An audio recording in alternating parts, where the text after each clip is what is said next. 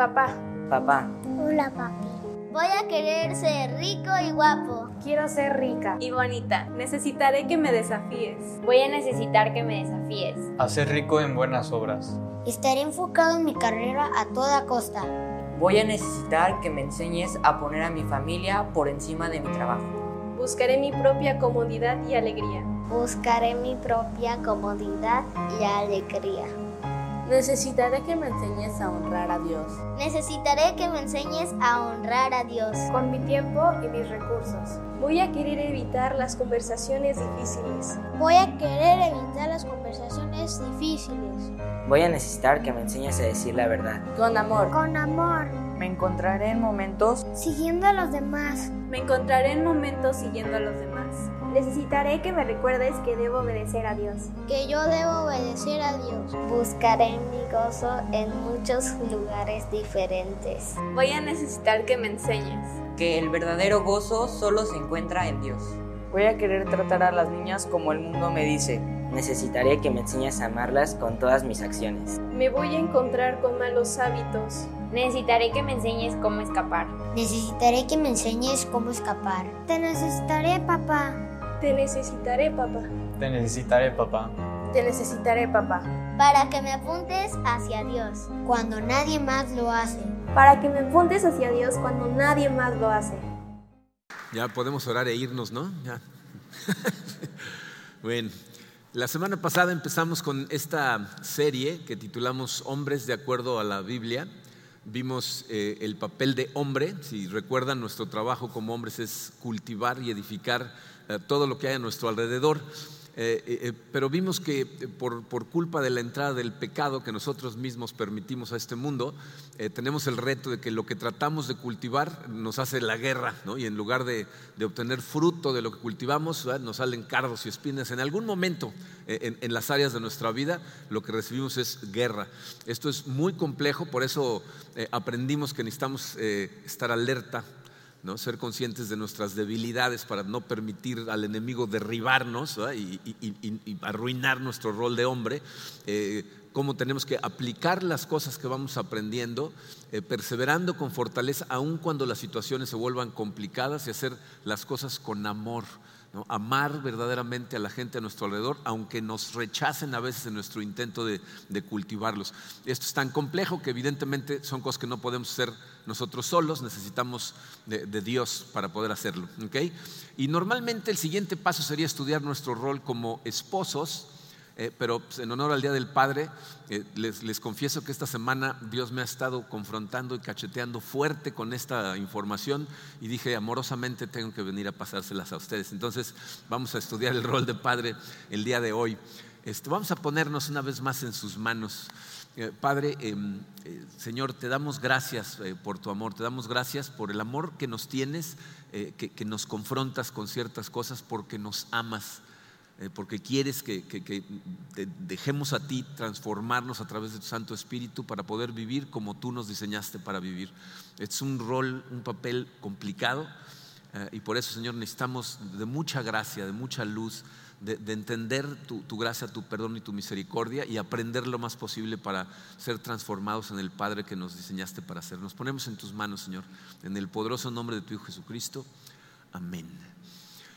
Eh, Miren, sé que no todas las personas, no todos los hombres que están presentes son padres, eh, algunos de ustedes lo van a hacer, este, algunos de ustedes eh, a, lo mejor no tienen interés en tener hijos nunca, pero hay niños a su alrededor, por lo tanto es importante que escuchemos esta información.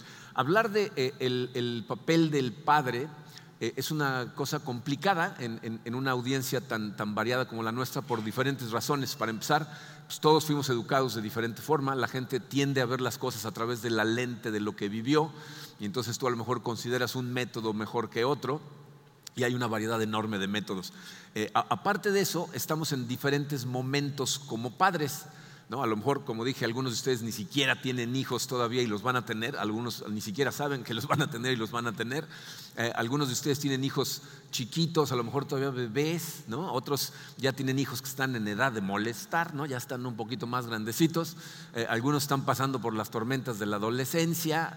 Eh, algunos, como yo, sus hijos ya son adultos. Pero como les decía la semana pasada, esto de ser padre no se acaba nunca, ¿no? Pero como hay tantas diferentes etapas, pues hablar eh, eh, acerca de cómo ser un buen padre a todas esas diferentes etapas pues es, es complicado. Y para acabarla de complicar, cada niño es diferente. Si tú tienes más de un hijo, sabes que lo que funciona con uno no necesariamente funciona con el otro. Los niños aprenden de forma diferente, reciben amor de forma diferente y entonces tenemos que darles un trato, pues así que hecho a la medida para nuestros hijos. Pero eh, eh, gracias a Dios, literalmente, tenemos a la Biblia. La Biblia nos da una sombrilla, es decir, una, una serie de lineamientos que se aplican, no importa cuál sea la situación, a todos los padres de familia. Entonces vamos a analizar esos lineamientos y, el lugar por excelencia en donde encontramos consejos o, los más profundos consejos acerca de las relaciones humanas en general es la carta de Pablo a los Efesios. Y ahí vamos a encontrar en el capítulo 6 eh, que Pablo nos habla a los hijos y a los padres. Vamos a empezar en el versículo 1. Eh, dice eh, Pablo, hijos, le habla primero a los hijos, obedezcan a sus padres en el Señor porque esto es justo. Honra a tu padre y a tu madre, que es el primer mandamiento con promesa, para que te vaya bien y para que tengas larga vida sobre la tierra. Cada vez que Pablo le habla a una relación en donde uno de los dos tiene el rol de la responsabilidad de la relación, siempre empieza hablándole al otro. No al líder, sino al que debería ser el seguidor. Lo mismo vamos a ver la semana que entra cuando veamos el rol de esposo y esposa. Empieza hablándole a la esposa, aquí le empieza hablando a los hijos, pero nos está dando una lección o nos está enseñando algo muy importante a los padres. Porque fíjense lo que dice, lo primero que nos dice es, obedezcan a sus padres en el Señor. Sea, lo que nos está diciendo es que primero viene la obediencia y después viene la honra a nuestros padres y a nuestras madres. Es decir, en la etapa en la que tus hijos están dentro de tu casa, mientras viven en tu casa, lo que tienes que hacer es enseñarles a obedecer y después cuando ellos salen a la vida, honran a sus padres con el tipo de vida que viven. Tú no, tú no vas a esperar que tus hijos de tres años de edad te honren. Lo que quieres es que te obedezcan. Eso es lo que tienes que enseñarles primero. Cuando aprenden obediencia, entonces honran a sus padres. Eh, y ahí está haciendo referencia al quinto mandamiento, honrarás a tu padre y a tu madre. Eh, el, eh, único mandamiento o el primer mandamiento con promesa, porque ahí viene una promesa de la mano. Así te va a ir bien y vas a vivir larga vida sobre esta tierra. Entonces, en esta etapa, obediencia es la meta. Y luego le habla a los padres dice el, versículo 4, y ustedes, padres, no provoquen a ira a sus hijos, sino críenlos en la disciplina e instrucción del Señor. Ahí Pablo nos acaba de dar cuatro directrices muy importantes acerca de lo que como padres tenemos que hacer. La primera, eh, son las primeras palabras, dice, y ustedes, padres. Miren, esto es muy interesante. En el versículo anterior que leímos, dice, obedezcan a sus padres, y la palabra que utiliza ahí eh, se refiere a los dos padres y madres, y de hecho lo, aclara otra vez, honren a su padre y a su madre. Pero en el versículo 4, cuando dice, y ustedes padres, la palabra que utiliza es paters, le está hablando a los hombres, le está, te está hablando a ti como hombre, ahí ya no le está hablando a la pareja, sino al hombre, ¿ok? Entonces, cuando se trata de, de obediencia, dice, le debes obediencia a los dos, pero cuando se trata de directrices de educación, le habla al papá primero, lo cual significa que el matrimonio es un trabajo evidentemente de dos personas, pero, número uno en su programa, el principal responsable en la educación de los hijos es el papá. No dije el único, este es un trabajo de los dos, pero al que Dios le va a pedir cuentas, como se las pidió a Adán en el jardín del Edén, es al hombre. Este es un área en donde muchos padres de familia tienden a abdicar esa responsabilidad a la mamá. La mamá es la encargada de la educación, la mamá es la encargada de los castigos, de la corrección, de la disciplina. Y, muchos padres se van al extremo de ellos nada más participan en la parte divertida, en los deportes, en llevarlos a hacer cosas. El fin de semana llegan a su casa cansados, lo quieren es divertirse con sus hijos. Eso es un extremo que no debería de suceder, como tampoco debería de suceder el opuesto. Eh, los padres que las mamás le dicen a los niños, nada más deja que llegue tu papá, O sea, entonces el malo es él. En el primer caso, convertimos a nuestra esposa en la mala de la película. ¿no? Ella es la que disciplina, yo nada más llego a papacharlos. ¿no? Y, en el otro caso, pues el que se convierte en el tirano es el papá. Tiene que haber un balance, tienes que participar en las dos cosas. Tienes que participar en la diversión, crecimiento de tus hijos y también en la disciplina. Entonces, ustedes, padres, dice, no provoquen a ira a sus hijos. Esto me parece de lo más interesante que Pablo, antes de decirnos qué hacer, nos dice qué no hacer. Esta parte es importantísima, fíjense, ¿de qué está hablando Pablo aquí? ¿Por qué es tan importante? Bien, eh, ¿estamos todos convencidos de que todos los seres humanos estamos rotos por dentro? ¿Están, todos, eh, ¿Están conscientes de eso? ¿Somos disfuncionales todos? Algunos más que otros, pero todos tenemos disfuncionalidad, lo cual significa que todos los papás están rotos, estamos descompuestos por dentro. Tenemos áreas en donde estamos mal, ¿no? Y normalmente esas áreas lo que producen es inseguridad en nosotros. Eh, eh, el problema es que, fíjense, las inseguridades nos causan miedo y la emoción que generalmente sigue al miedo es el enojo. Entonces, cuando nuestras inseguridades son sacadas a flote porque nuestros hijos pican los botones adecuados, eh, sentimos que nos están faltando al respeto, ya saben, cuando a un hombre le faltan al respeto, alguien tiene que morir, ¿no? Y entonces, ¿qué, sucede? ¿No? Pues, nos, enojamos, ¿no? Y entonces, fíjense, cuando nos enojamos, de todas las emociones, Lo que hacemos es provocar la ira de nuestros hijos, porque cuando tú te enojas, la ira tiene la capacidad de, eliminar por completo tu, habilidad para pensar racionalmente. O sea, de pronto ya no, entiendes de razones, no ves el mañana, se desaparece la gracia, no hay paciencia y atacas a tus hijos. Entonces, de alguna manera lo que Pablo nos está diciendo es este número dos que puse en su programa. Tu trabajo es edificar, no triunfar sobre tus hijos. O sea, no ganarles en la discusión, no, no mostrarles que aquí se hace lo que tú dices y el jefe soy yo. Y, ah, ah, ¿quieres retarme? Vas a ver cómo yo puedo más que tú. O sea, no tienes que triunfar sobre ellos, sino tienes que edificarlos. Entonces, Pablo lo que nos está diciendo es, tienes que evitar perder el control, tener mucho cuidado cuando tus hijos aprietan esos botones de inseguridad. Y, miren, no estoy tratando de, de minar tu autoridad sobre tus hijos ni estoy tratando de decirte que no los disciplines, nada más lejos de la verdad, ¿ok? Lo que te estoy diciendo es, tienes que fijarte muy bien en cómo los disciplinas. Porque como muchas veces hemos hablado, si tu hijo después de que lo confrontas con algo que hizo mal, de todo lo que se acuerda es de cómo le llamaste la atención y no de por qué, ya, fracasaste en lo que estabas tratando de hacer. Tú lo que quieres es corregir un comportamiento. Si ni siquiera es consciente que se portó mal, sino que está viendo tu comportamiento, entonces rompiste tu objetivo. No alcanzaste tu objetivo. Y miren, les voy a dar algunos consejos acerca de esto. Y quiero ser muy cuidadoso con, lo que les voy a decir. Les voy a decir por qué. Eh, a veces parece contradictorio lo que estamos enseñando. Porque cuando, cuando nuestros hijos em, empezaban a entrar a la adolescencia, eh, una psicóloga amiga nuestra cuando empezaron a enojarse ellos, nos dijo, mira, si tus hijos nunca se enojan contigo durante la adolescencia, algo estás haciendo mal. O sea, tus hijos van a, van a probar los límites, van a empujar, van a tratar de establecer su independencia, van a tratar de romper barreras, y si tú no los limitas, entonces les vas a hacer un daño, van a crecer sin, entender que, hay límites que no se pueden cruzar. Entonces tus hijos se van a molestar porque tú trates de llevarlos por el camino correcto. Pero eso es una cosa y otra que tú los provoques a propósito, o, sin querer, pero que los provoques a ira. Son dos cosas diferentes, vea que hagan su berrinche porque no los dejas llegar a tu casa a las 4 de la mañana, a que hagan berrinches por la manera en que los tratas. Entonces, algunos consejos. Letra A, ten cuidado con el volumen y con el lenguaje. Necesitas tener mucho cuidado con el volumen con el que le hablas a tus hijos y con el lenguaje que utilizas cuando les hablas a tus hijos. Miren, eh, vamos a empezar con el volumen.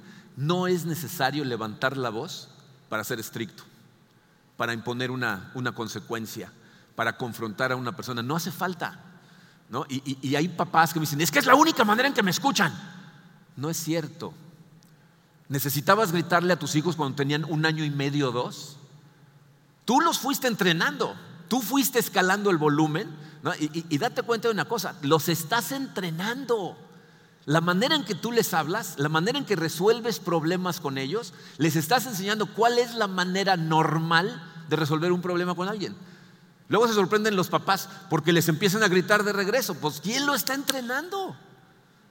Y aparte me he dado cuenta que esto es lo opuesto. ¿eh? Mientras más alto el volumen hay una menor oportunidad de sanidad, de una conversación coherente en donde se pueda entender las cosas. No es necesario gritar. Y lo que de verdad no puedo comprender son padres y madres que les hablan con insultos a sus hijos. O sea, eso, miren, eh, tratamos a, esas personitas que Dios puso a nuestro cargo eh, de una manera en la que no trataríamos a nadie más. ¿eh? O sea, no le hablarías de la misma forma a otra persona. Y si otra persona le hablara así a tus hijos, te pondrías como loco. Entonces, ¿cómo es que sientes que tienes tú el derecho, la justificación para, para gritarles, para decirles groserías? ¿Eres consciente de las cicatrices que le dejamos a nuestros hijos cuando les hablamos de esa manera? Miren, hay jóvenes con los que yo hablo o a través de, nuestros pastores de jóvenes me entero que tienen la autoestima deshecha por la manera en que sus padres les hablan. ¿No ves lo que estás haciendo? ¿Saben cómo veo yo el corazón de nuestros hijos? Como esta hoja. Cuando Dios nos los da, vienen así, suavecitos. Y de repente nos hacen enojar y les decimos algo, ¿no? y lo apachurramos. Y luego les decimos otra cosa. Y un día explotamos y le hacemos así. Y luego nos damos cuenta de lo que hicimos y nos arrepentimos. Y entonces empezamos a tratar de, con todas nuestras fuerzas, de aplanar perdón, perdón, perdón. Pero las líneas en su corazón ahí se quedan. O sea, no las puedes aplanar. No importa cuánto planches la hoja. Eh, muchos hijos se llevan estas cosas para toda la vida. Muchos de nosotros lo que tenemos que hacer es aprender a cuando, cuando cruzamos ciertas líneas, ir con nuestros hijos y pedirles perdón. Y no se trata de, decirle, ay, perdón, no te debía haber regañado. O sea, tú, tú hiciste algo mal. Por eso te, vine a hablar contigo, pero la manera en que lo manejé e, estuvo muy mal. Y te, quiero pedir perdón. Pero tienes que tener cuidado con el volumen y con el lenguaje. Ahora, ¿Cómo podemos evitar llegar a esos extremos? Hay, varias cosas que te puedo recomendar a este respecto. La letra B dice, prepárate a que se comporten de acuerdo a su edad. Prepárate a que se comporten de acuerdo a su edad. O sea, eh, eh, los niños en diferentes etapas de su vida se comportan, hay, ciertos comportamientos que son típicos. ¿No? Yo me acuerdo un día que este, mi hijo Marco, que tenía eh, como cuatro años, estaba haciendo un berrinchito y estaba yo con mi papá. Entonces volteé a Marco y le, empecé a decir de cosas y mi papá me dice, no, hombre, es que se está portando como un niño de cuatro años. ¿No? O sea, me estaba regañando mi papá. Me, estaba diciendo, lo estás tratando de una manera sin, sin esperar que se comporte como los de cuatro años se comportan. Entonces, evidentemente tienes que enseñarle a los niños de acuerdo a su edad, y hay, pero hay cosas que tienes que estar esperando. Cuando los niños son chiquitos, son inmaduros, o sea, piensan que el universo gira alrededor de ellos y tu trabajo es amorosamente enseñarles que no lo es, pero sabiendo que son niños. ¿No? Cuando llegan a la preadolescencia, eh, a los 11, 12 años, creen que son tan maduros. O sea, los ya, piensan que conocen todo, acerca de todo, ¿no? Me acuerdo mi hija Angie a los, eh, a los 12 años, 11 años se quería maquillar, ¿no? Y su mamá le dijo, todavía no te vas a, maquillar hasta que yo te diga cuando tengas la edad suficiente. Y, le digo, Angie, ¿qué pensarías tú cuando seas adulto de que te dejemos maquillarte a los 11 años? Pues que soy una altamente sofisticada niña de 11 años, ¿no? O sea, ella pensaba que, ¿no? Hoy se lo decimos y se dobla de la risa, ¿no? Pero esa edad así era ella. Y luego cuando llegan a la, etapa fuerte de la adolescencia, entre los 15 y los 18, 19 años, el ataque hormonal que reciben, o sea, la lucha que tienen entre dejar de ser niños y empezar a ser adultos y, las responsabilidades que les llegan y el mundo en el que vivimos, o sea, la palabra adolescencia literalmente significa dolor, están adolescentes, o sea, les está doliendo, ¿no? Entonces, ¿qué, van a hacer? Pues, a esa edad los jóvenes piensan que saben mejor que tú no sé si les ha pasado, pero tus hijos ya piensan que conocen mejor el mundo que lo que conoces tú. Luego cuando son adultos se sorprenden de cuánto aprendiste rápidamente, ¿no? Pero, pero cuando están en esa edad piensan que ellos saben y tú no. Pero tienes que estar preparado para, para esas cosas. en la época de la adolescencia muchas veces nuestros hijos nos dicen ciertas cosas muy dolorosas ah, porque están buscando la manera de hacerte enojar lo más posible cuando están enojados. Pero no significa que eso es realmente lo que sienten. Después o sea, cuando llegan adultos, mi objetivo, y trato de decírselo a todos los padres, tu objetivo mientras están chicos es enseñarles para que cuando sean adultos sean tus amigos, pero mientras están en tu casa no son tus amigos, son tus hijos. Entonces tienes que esperar que se comporten de acuerdo a su edad. Y el mejor consejo que les puedo dar, la letra C, dice, planea por anticipado la disciplina. ¿Quieres evitar un montón de problemas, discusiones, gritos y sombrerazos? Necesitas, fíjate, junto con tu esposa, si están los dos, hacer un frente común. ¿Saben cuál es un problema típico en los matrimonios? Uno tiende a ser más estricto que el otro. Y, esa diferencia tiende a salir en el momento en que están confrontando a los hijos. Entonces es evidente que no hay un frente común, ¿no? que no están 100% de acuerdo en lo que está haciendo uno o el otro. Y los niños identifican esto así, ¿eh? Y entonces juegan, saben exactamente por dónde meter gol, porque uno va a hacer una cosa y el otro va a hacer otra. Pero si tú te sientas por adelantado con tu pareja y haces una lista, fíjate, de, tres cosas, responsabilidades, privilegios, consecuencias. ¿Qué les toca para su edad? ¿No? ¿Cuál es su trabajo en la casa, sus responsabilidades, sus calificaciones? ¿No? ¿no? está mal que los niños desde chicos ayuden en la casa. ¿eh? Yo sé que hay papás que, que, les tocó una vida muy dura y están tratando de proteger a sus hijos que no tengan que hacer nada. No es mucha ayuda, es mejor que aprendan desde chiquitos, pero de acuerdo a su edad. O sea, no vas a esperar que tu niño de tres años, a ti te toca trapear toda la casa. O sea, no, no va a funcionar. ¿no? Pero sí le puedes pedir que haga ciertas cosas. Entonces, ¿cuáles son sus responsabilidades? Si se cumplen esas responsabilidades, ¿cuáles son los privilegios? ¿De qué privilegios puede gozar por cumplir sus responsabilidades? Y si no las cumple, ¿cuáles son las consecuencias? Si no hay consecuencias pactadas, ¿verdad? es un problema. Si las hay, fíjate, no necesitas enojarte para implementarlas. De hecho, cuando están por escrito, le puedes demostrar a tus hijos que ellos están escogiendo ser castigados o disciplinados con lo que tú hayas escogido, porque ya lo saben. ¿En qué quedamos? ¿Cuál, iba a ser la consecuencia? Y, sin necesidad de enojo. Yo me acuerdo, Marco, cuando llegó a edad de que empezaba a salir a fiestas, tenía como 14, 15 años, y lo, lo invitaron a una fiesta de 15 años. Le digo, perfecto, Marco, ¿en dónde es? Pues en tal lugar. Ok, este, ¿hasta qué hora puedo estar? Le dije, eh, a las 12. Y me dice, papá, este, la fiesta va a terminar como a la una, por favor déjame quedarme hasta la una. Le dije, bueno, pero yo te voy a llevar y yo voy a ir por ti y a la una estás afuera. Ok, si no estás afuera, la siguiente fiesta va a ser a las 12. ¿Está claro? Sí, ok.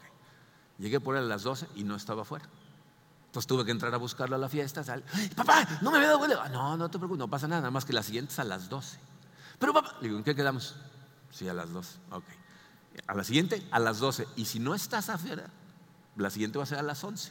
Adivinen qué, creen que hizo. Puntual, a las 12 estaba afuera. Otra vez regresamos al lado. O sea, consecuencias habladas desde antes. Si tú sacas la consecuencia de la manga en el momento de que se portan mal o no cumplen con lo que quedaron y te enoja, sales con unas consecuencias que luego no puedes ni implementar, ¿no? Pues por cinco años no vamos a ver la televisión nadie, ¿no? O sea, dices, ni lo vas a cumplir, ¿no? O sea, pierdes totalmente la credibilidad. Tus hijos cada vez confían menos en, las posibles consecuencias porque ni siquiera las puedes cumplir, pero cuando están por escrito es muy fácil aplicarlas. ¿Ok? Entonces, planea por anticipado. Letra D, no tires golpes bajos a su corazón. Yo creo que todos saben de lo que estoy hablando, especialmente la gente que está casada. O sea, tú sabes que en tu matrimonio hay cosas que si le dices a tu esposa o a tu esposo es un golpe bajo al corazón sabes que le va a doler particularmente, ¿no? Bueno, eso también lo hacemos con nuestros hijos. Aprietan un botón, nuestra inseguridad sale a flote y la manera en que nos vengamos, porque es lo que estamos haciendo, es darle un golpe bajo al corazón. El, el problema es que esos golpes bajos al corazón los pueden llevar con ellos toda la vida. ¿eh? O sea, tienes que tener mucho cuidado con las cosas que le dices a tus hijos, piensa en las cosas que les transmites porque luego los, los, afectas de por vida. Entonces, yo trabajé para la bodega de Toshiba en Estados Unidos eh, un poquito antes de casarme con Karina, ya éramos novios Karina y yo. El, el, gerente de la bodega era un señor que se llama Ezequiel Garza. Zick Garza, le decían, nunca tiene una espalda de esta tamaño, así fuertísimo el cuate. Y, y, nos llevábamos muy bien con él, mi roommate, Miguel y yo, este, porque él pues, era de descendencia latina, entonces nos hicimos amigos. ¿no? De pronto empezaron a automatizar la bodega de Toshiba. Y entonces este, él, él, no se acercaba a las computadoras y le empezaron a pedir reportes, le empezaron a pedir cosas por computadora. Entonces yo le decía, Zic, las computadoras no son difíciles de usar, nada más es cuestión de, no, no, no, no, no, yo y las computadoras no tenemos relación, no nos llevamos, ellas yo no les caigo bien, ellas no me caen bien a mí, todo el tiempo con excusas. ¿no? Un día lo invitamos a comer a, al departamento en donde vivíamos Miguel y yo, y, este, y, ahí platicando nos empezó a platicar de su vida. Dice, no, es que mi papá desde que ella era muy chiquito me decía, mi hijo, qué bueno que Dios le dio una espalda grandota porque de cerebro no le dio nada. Se me lo decía todo el tiempo. Eso hizo que jamás se atreviera a intentar usar una computadora. Yo me regresé a México como a los tres años fui por una cuestión de negocios muy cerca donde estaba Toshiba, fui a buscarlo a la bodega y me dijeron, no, perdió su trabajo ya hace mucho tiempo. Trabaja como bodeguero en Los Ángeles, nunca aprendió a usar la computadora. Cosas que le dices a tus hijos en este momento eh, marcan a tus hijos, los determinan muchas veces, ¿ok? Entonces, no tires golpes bajos al corazón de tus hijos. Eh, una excelente manera de evitar que todas estas cosas pasen, la letra E, dice, trabaja en tu relación con cada uno de tus hijos. La gente tiene esta idea equivocada de que hay una relación de grupo, tus hijos y tú se llevan bien o se llevan mal. Tú tienes una relación con cada uno de tus hijos, es una relación diferente y tu trabajo, tu responsabilidad es cultivarla de cada uno. Haz una cita para salir con cada uno de tus hijos por separado, por lo menos una vez al mes, en donde no tengan que luchar por tu atención con nadie, que estés al 100% para ellos. Si nunca lo has hecho, las primeras van a ser medio raras, pero después empiezan a abrirse, te empiezan a platicar, empiezan a conocer su corazón, sus expectativas, sus sueños, sus miedos, em, eh, aprenden a confiar en ti, te abres como, como persona para que te conozcan. O sea, ahí es en donde cultivas a tus hijos teniendo relación uno a uno. Y miren, de pasada, la relación entre padres e hijas es crucial. ¿eh? O sea, lo que tú le enseñes a tu hija en tu relación como padre, a cómo la tratas, cómo la respetas, eh, cómo la amas por ser ella, que es una persona inteligente, hermosa, y, y, le enseñas que lo que debe hacer es buscar a gente que persiga su corazón, eso es lo que ella va a buscar después en un hombre. Tú la ignoras, la humillas, y eso curiosamente es lo que van a encontrar en un hombre. Entonces, cultiva la relación con tu hija porque para ella es crucial en la determinación de los hombres que va a permitir en su vida. Entonces, cultiva relaciones con cada uno de tus hijos. Tienen que saber ellos que ellos son tu principal preocupación, pero que eres el encargado de, llevarlos por el camino correcto. Entonces, esto es crucial. Eh, eh, Pablo continúa y ahora sí nos va a decir qué sí hacer. Fíjense, esto es tan importante que primero nos dijo qué no hacer y ahora apenas ahora nos va a decir qué hacer. Dice, sino críenlos en la disciplina e instrucción del Señor. O sea, nosotros tenemos que evitar explosiones contraproducentes, pero no abdicamos nuestra responsabilidad principal. ¿Cuál es nuestra responsabilidad principal? Número tres, edúcalos de la forma que nos enseña en la Biblia. O sea, gracias a Dios tenemos su palabra, que es una guía que nos enseña a cómo educar a nuestros hijos correctamente. ¿Ok? Entonces, vamos a acudir a un lugar en donde nos dan muy buenos consejos, que es el Salmo 78, versículos 1 al 7, en donde nos va a decir qué hacer y al final nos va a decir qué pasa, qué sucede como resultado si hacemos estas cosas. Lo primero que dice este Salmo me encanta porque nos da una idea de, lo importante que es lo que nos está transmitiendo aquí. Fíjense, dice, escucha pueblo mío eh, mi enseñanza. Inclinen ustedes su oído a las palabras de mi boca. En parábolas abriré mi boca. Hablaré enigmas de la antigüedad que hemos oído y conocido y que nuestros padres nos han contado. No lo ocultaremos a sus hijos, sino que contaremos a la generación venidera las alabanzas del Señor, su poder y las maravillas que hizo. Dice, lo primero que nos dice este salmista que debemos hacer es, letra A, enseñarle a nuestros hijos lo maravilloso que es Dios. O sea, primero que nada, tus hijos tienen que conocer eh, eh, eh, la bondad, la grandeza, la belleza, la gracia, la misericordia de Dios. Necesitan conocerlo. Y aquí Pablo nos dijo que el responsable principal es el hombre. Nosotros, como, como padres, tenemos que enseñarle a nuestros hijos que Dios es un Dios maravilloso, primero que nada. ¿Ok? ¿Cómo hacemos eso? Pues miren, esto es muy fácil, incluso desde que son muy pequeñitos. ¿Sabes qué, qué puedes hacer? identifica o, pídeles que identifiquen sus cosas favoritas ¿ah? y luego muéstrales cómo la fuente de esas cosas favoritas de ellos es Dios. Dios creó todo lo que hay a nuestro alrededor para nosotros, para su creación. Entonces, ¿qué le gusta a tus hijos? ¿Les gustan los animales? ¿Eh? ¿Qué comida les gusta? ¿Qué colores les gustan? ¿Quién crees que hizo eso para ti? Porque sabía que lo ibas a disfrutar. Dios. Te ama a tal grado que hizo estas cosas para ti, para que las disfrutaras como regalos que vienen de Él. Yo creo que eh, la iglesia históricamente eh, se la pasa en péndulos que van del liberalismo al, legalismo. Entonces los dos lados hartan y entonces va el péndulo para el otro lado. Y cuando estamos en el lado legalista, todo lo que le enseñamos a los niños es que Dios se va a enojar si haces esto o aquello. Y entonces en lugar de enseñarles a correr a Dios Cuando, cuando están tropezándose, cuando van mal por el camino, les enseñamos a esconderse de Dios porque es vergonzoso lo que están haciendo. Por eso, fíjense, muchas, muchas personas piensan que ser cristiano es una religión. ¿Saben lo que es la religión? Religión significa de afuera hacia adentro. O sea, si yo por fuera me porto bien, por fuerza de voluntad y todo el mundo piensa que estoy bien, entonces poco a poco mi corazón va a estar bien.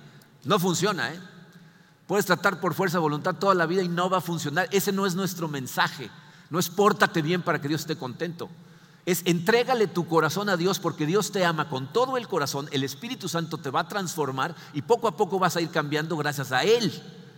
Pero cuando te tropiezas, Cristo pagó por esas cosas en la cruz.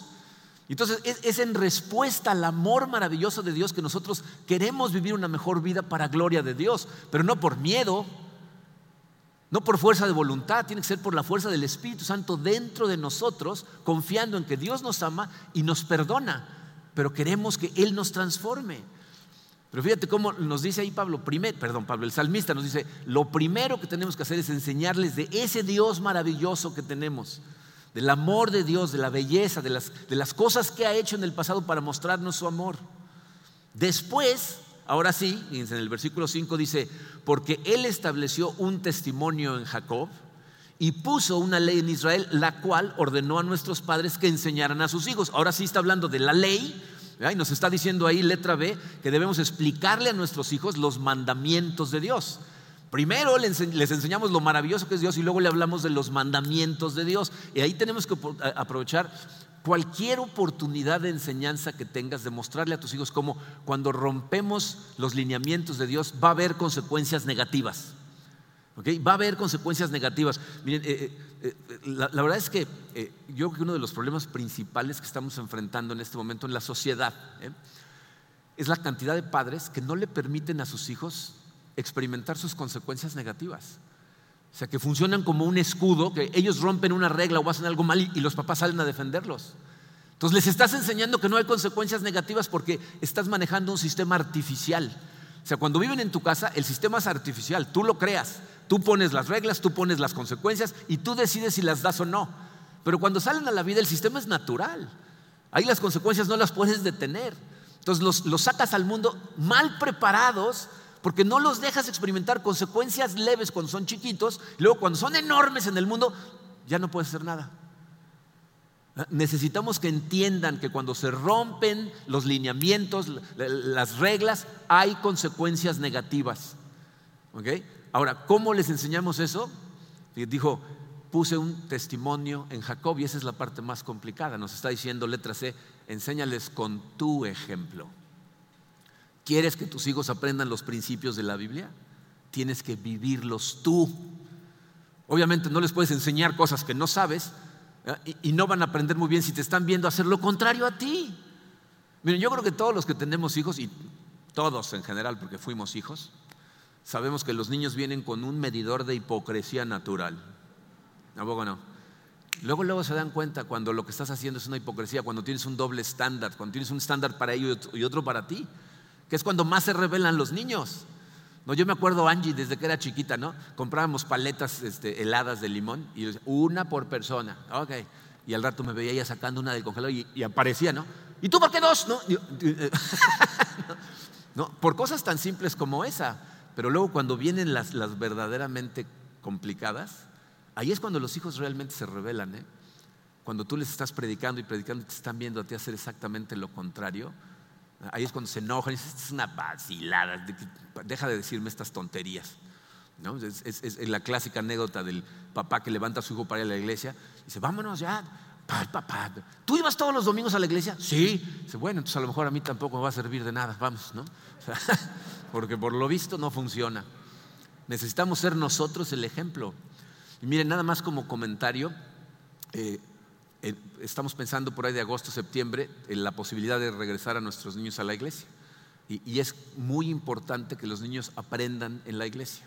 Pero necesitas recordar, eso es un complemento a lo que tú deberías estar haciendo en tu casa. El principal responsable de enseñarles acerca del maravilloso Dios que tenemos, sus mandamientos y lo que pasa cuando los rompemos, eres tú. De hecho, nuestro equipo de, niños produce material para ayudarte a, reafirmar lo que les enseñamos a nuestros niños y la gente no lo usa. O sea, te estamos poniendo en las manos las herramientas para hacer lo que Dios te pidió que hicieras y no lo hacemos, pues es, por gusto. ¿eh? Y, muchas veces los, papás no traen a sus hijos a las áreas de, su edad, no se relacionan con jóvenes de su edad. Y luego cuando llegan a la adolescencia y se rebelan totalmente, entonces bien te dicen, ayúdame. Dices, tenía que haber venido desde abajo, desde chiquito, a aprender estas cosas. Ahora, si, si, acabas de llegar a la iglesia y tus hijos ya son adolescentes, no sientas culpabilidad. Ahorita vamos a hablar de eso. ¿okay? O sea, no, no puedes cambiar el pasado. Pero bueno, dos formas de lograr estas cosas. De verdad te recomiendo. La primera, disfruta de tu papel de padre. O sea, aprende a disfrutar cada momento que puedas como padre con tus hijos. O es una de las cosas que, que, más carga de conciencia deja a los padres cuando, cuando le permitimos al estrés del día a día arruinar nuestro rol de padre. Fíjate, eh, muchos hombres cuando van de camino al trabajo, ¿en qué vas pensando? Cuando vas de camino a la oficina o a donde trabajes, normalmente vas pensando en lo que te espera allá, ¿no? Estás pensando en el día, en las cosas, en lo que tenías que haber hecho, en los reportes, ¿no? Estás concentrado en lo que vas a encontrar allá. Pero cuando salen de trabajar y van de camino a su casa, ¿en qué van pensando? En lo mismo. Estás pensando en los problemas que tuviste, en las cosas, lo cansado que estás, en el estrés del día, en lugar de pensar en a dónde vas y qué te espera ahí.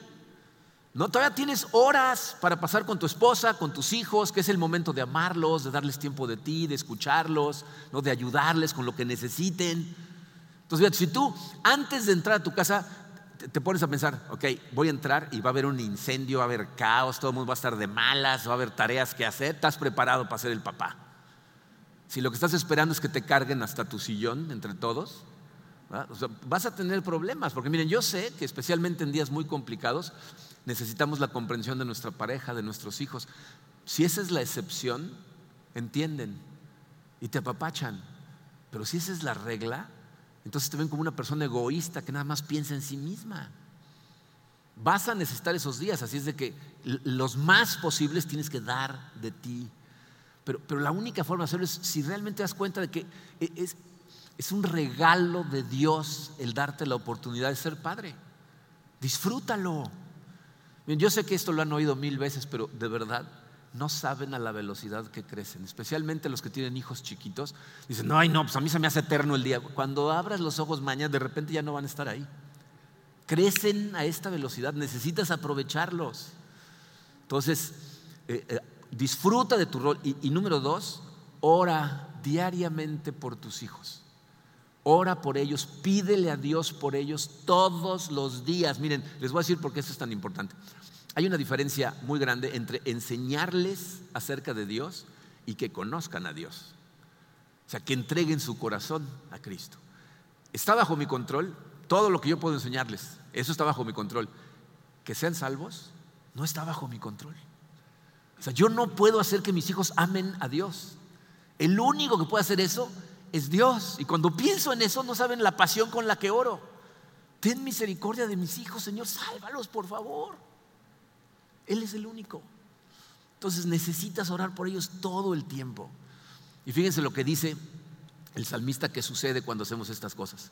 Y si hacemos estas cosas, dice, eh, ordenó a nuestros antepasados, señores, a sus descendientes, para que los conocieran las generaciones venideras y los hijos que habrían de nacer, que a su vez los enseñarían a sus hijos. Así ellos pondrían su confianza en Dios y no se olvidarían de sus proezas, sino que cumplirían sus mandamientos. Si verdaderamente quieres que tus hijos en algún momento, aunque de repente se rebelen, regresen al camino correcto, necesitas enseñarles lo más que puedas mientras tengas la posibilidad, hablarles del maravilloso Dios que tenemos, de cómo los mandamientos que nos da son por nuestro propio bien y cómo hay consecuencias negativas. Y, y, aparte la cantidad de testimonio que hay de todo lo que ha hecho en el pasado, necesitan llevárselo. Algún día va a regresar.